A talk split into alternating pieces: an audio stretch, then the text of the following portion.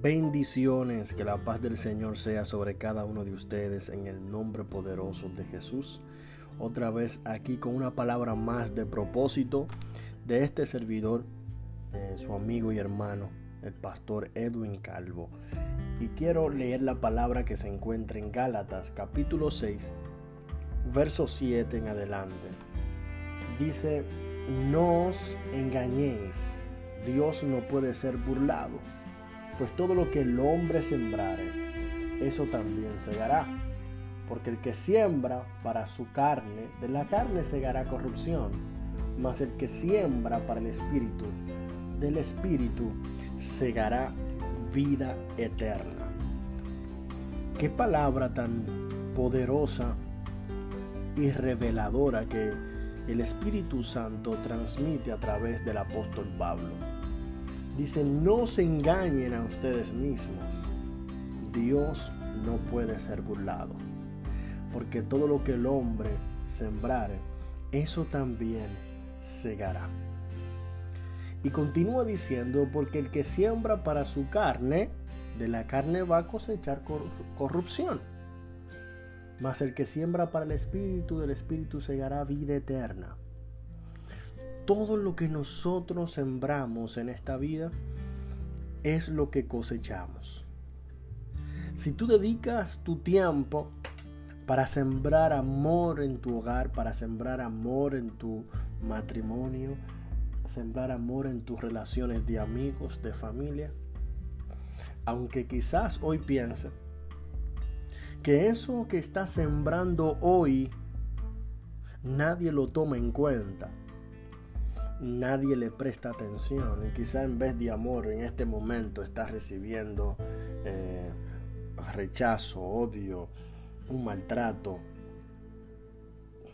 Quiero decirte que cada cosecha tiene su espera. Y tiene que venir la lluvia, tiene que venir el sol, tiene que echar raíces a siembra para que puedan brotar las flores y luego dar frutos. Quizás este es el tiempo de tu espera. Porque todo lo que el hombre cosecha, todo lo que estás cosechando dará su fruto. Todo lo que estás sembrando. Todo lo que estás sembrando un día crecerá. Y crecerá para bendición. Por otra parte, Pablo dice que el que siembra para la carne, o sea, que aquel aquella persona que está hoy haciendo lo que a Dios no le agrada, anda en corrupción. Aquellas personas que hoy andan en calumnias, chismes, contienda, odio, eso van a cosechar mañana. Todo lo que están sembrando hoy, malas actitudes, viviendo de una manera eh, no establecida por la palabra de Dios.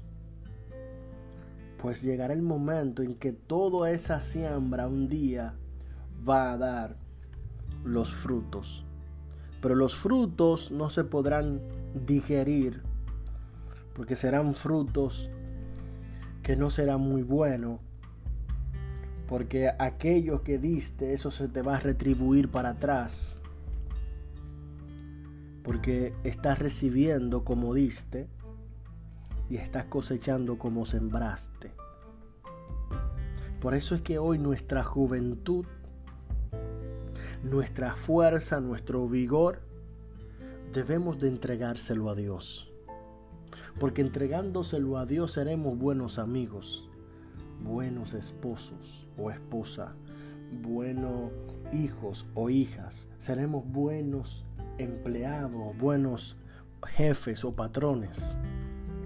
Y luego eso que siembras hoy, aunque quizás esté pensando lo contrario, eso lo vas a cosechar. Dice la palabra, más el que siembra para el Espíritu, del Espíritu segará vida eterna. Segará vida eterna el que siembra una relación con Dios, el que siembra una comunión con Dios, el que siembra oración, el que siembra buenas obras, el que siembra para el Espíritu. ¿Y cuáles son esos frutos del Espíritu? Amor, paciencia, paz, benignidad, esperanza, bondad. Esos son los frutos del Espíritu. Y eso es lo que nosotros debemos de sembrar.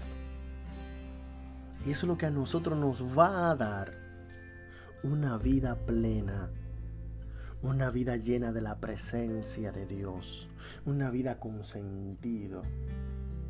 Pero ahora sembramos más para nuestros placeres terrenales y carnales. Nos hemos vuelto eh, muy egoísta, egocéntrico, porque el amor se trata de dar, pero esta generación se ama más a sí mismo que a los demás. Esta generación